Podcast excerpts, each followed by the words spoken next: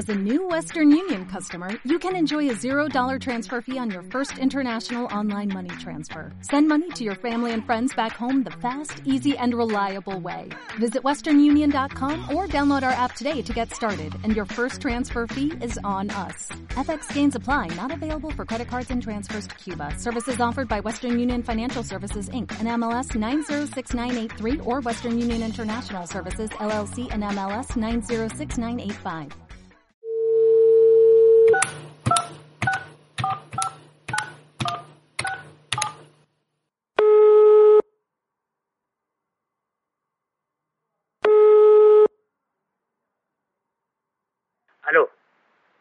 Aló, ¿qué hubo, hermano? ¿Cómo vas? ¿Cómo estás? ¿Cómo te ha ido? ¿Cómo van las cosas? Súper, súper. Aquí vamos juiciosos con el camello. ¿Y tú qué? ¿Cómo vas? Pues bien, pero estoy preocupado. O sea, estamos camellando mucho y estamos trabajando al ciento por ciento en la fabricación, pero yo siento que las ventas no están lo mejor y creo que, que aquí toca tomar acciones porque si no vamos a comenzar a entrar a, a pérdidas. Sí, no, yo también. Yo me estoy manteniendo a flote con los domicilios, pero necesitamos que se reactive esto. Yo estoy trabajando con una ganancia del 33%. ¿Con cuánto estás trabajando tú? Sí, más o menos por el 30%, 28, 30, estoy por ahí. O sea, estás más bajito. Sí, sí. Es que no sé, yo estaba dándole vueltas y para generar una estrategia, ¿qué tal si nosotros nos vamos con un 25% eh, de ganancia? Te estoy hablando aquí pues entre los dos y que podamos y que podamos tener un precio estándar de tal manera que, que no nos demos en la cabeza desde la competencia de los precios y que también la gente pueda acceder al producto en la situación en la que estamos. O sea, no sé, como poner un precio, acordemos los dos un precio dentro de lo que puede ser una buena ganancia. Pues a mí me serviría mucho y sería de gran ayuda, pero pues no sé qué tan, qué tan factible sea eso, no sé qué tan fácil sea hacerlo. Pues podríamos estandarizarlo, digamos que lo que nos toca pensar ahí es como lo legal, que, que todo esté dentro de, de, las normas y los decretos y las leyes y todo lo que dice la legislación, ¿no? Sí, pero ¿tú conoces del tema? Yo no conozco, yo realmente no, no, no tengo muy claro eh, cómo podríamos hacer ese proceso dentro de lo legal, pero alguna vez me presentaron a la directora de la Escuela de Derecho y Gobierno del Politécnico Gran Colombiano. Ella se llama Paola Zuluaga Ortiz y eh, ella me dio su teléfono, me dijo que, que lo que necesitara con mucho gusto. Eh, he hablado un par de veces con ella, así es que creo que la podemos llamar y le preguntamos, ella sí sabe eso, fijo. Sí, de una. Espérate, la agregamos que yo, yo tengo acá el contacto en el celular, espérate, la busco, espérate un momentico, si se me va la señal, tranquilo que estoy buscando el contacto. Ya, listo, aquí está y llamemos. De una vez agreguémosla a esta llamada.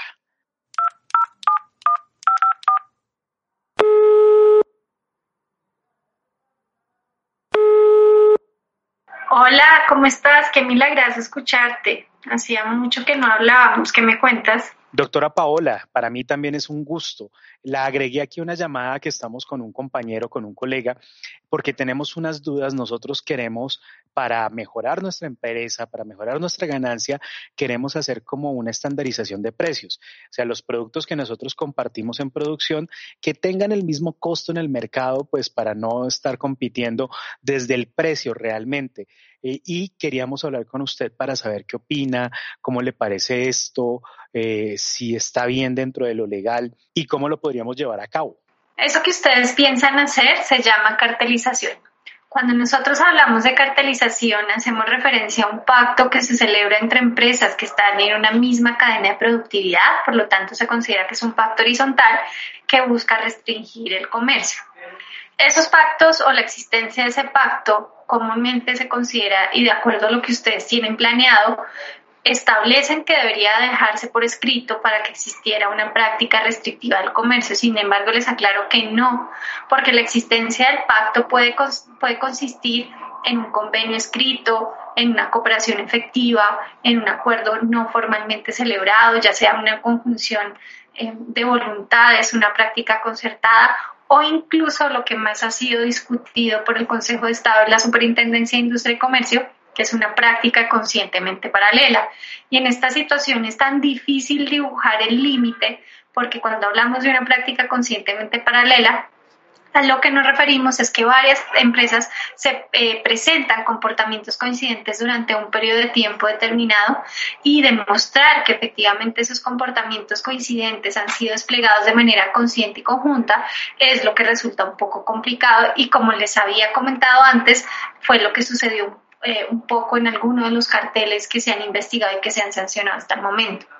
De otro lado, recuerden siempre que para que exista un cartel debe haber una independencia de los involucrados y asimismo debe haber un comportamiento voluntario, obviamente intencional y coordinado. ¿Y qué buscan con esto? Obviamente planear de manera anticipada e intencional pues unas ventajas que se les generarían a ustedes por manipular el mercado, ya sea fijando precios, repartiendo las cadenas de producción, repartiendo los canales de distribución y demás. Doctora Paola, muchísimas gracias por recibirnos la llamada y pues por ayudarnos, pero yo tengo una pregunta. ¿Por qué es ilegal? Recuerden que esta conducta no se encuentra enmarcada dentro de la norma tal como ustedes la quieren desarrollar, porque vulnera el artículo 333 de la Constitución Política Nacional. Recuerden que este artículo lo que establece es que el Estado, por mandato a la ley, impedirá que se obstruya o se restrinja la libertad económica y, por tanto, controlará las posiciones dominantes y todas las conductas que busquen restringir el comercio. Cuando nosotros hablamos de comercio y libertad de comercio, a la final lo que buscamos es que los consumidores puedan acceder de una manera más efectiva y más sencilla. Por ello, desde diferentes políticas públicas se ha dado una apertura comercial del país.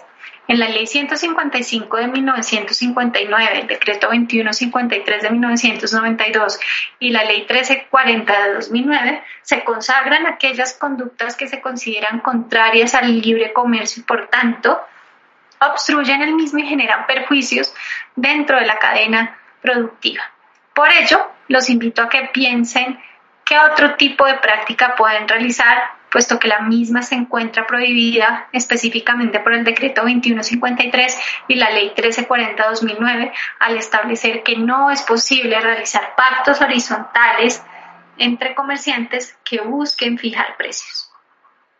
Pero si no me falla la memoria, alguna vez hubo un acuerdo de precios, se acordaron los precios para las exportaciones, ¿no?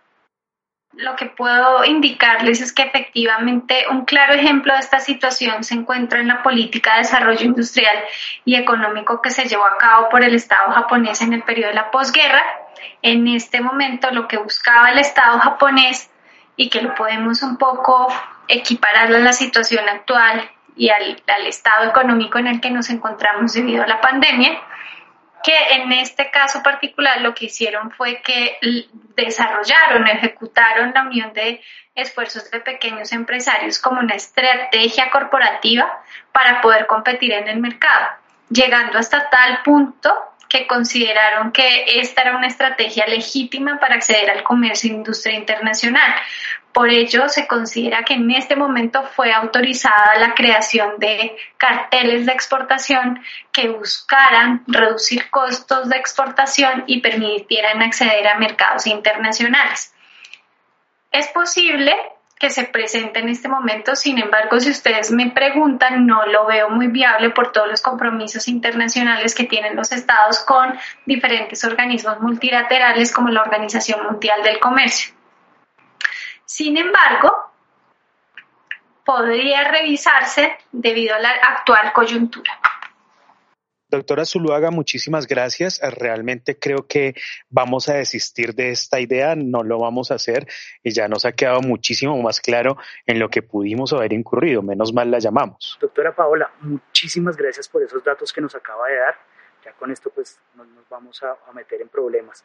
Pues me alegra mucho que hayan tomado la decisión de no realizar estas prácticas. Recuerden que en el Centro de Conciliación y el Consultorio Jurídico del Politécnico Gran Colombiano siempre vamos a estar ahí para atenderlos.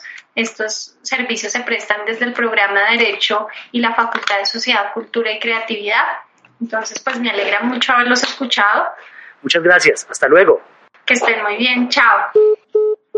Menos mal llamamos a la doctora Paula Zuluaga o si no habíamos cometido un error grave. Así es que a trabajar porque toca producir. Sí, señor. Casi, casi nos metemos ahí en un problema, pero bueno, menos mal, tú tienes ese contacto.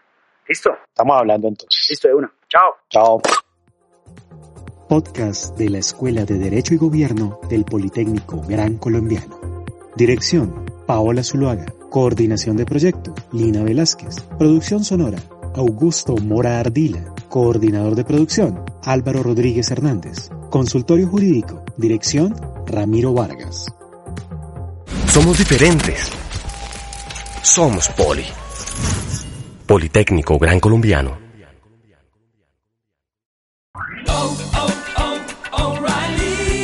¿Necesitas ayuda? En O'Reilly Auto Parts te ayudamos. ¿Necesitas algún consejo? Te aconsejamos. Nuestros profesionales en autopartes están siempre disponibles para ayudarte a encontrar lo que necesites. Excelente servicio al cliente es solo una de las ventajas que ofrece O'Reilly Auto Parts. Los profesionales en autopartes. Oh, oh, oh,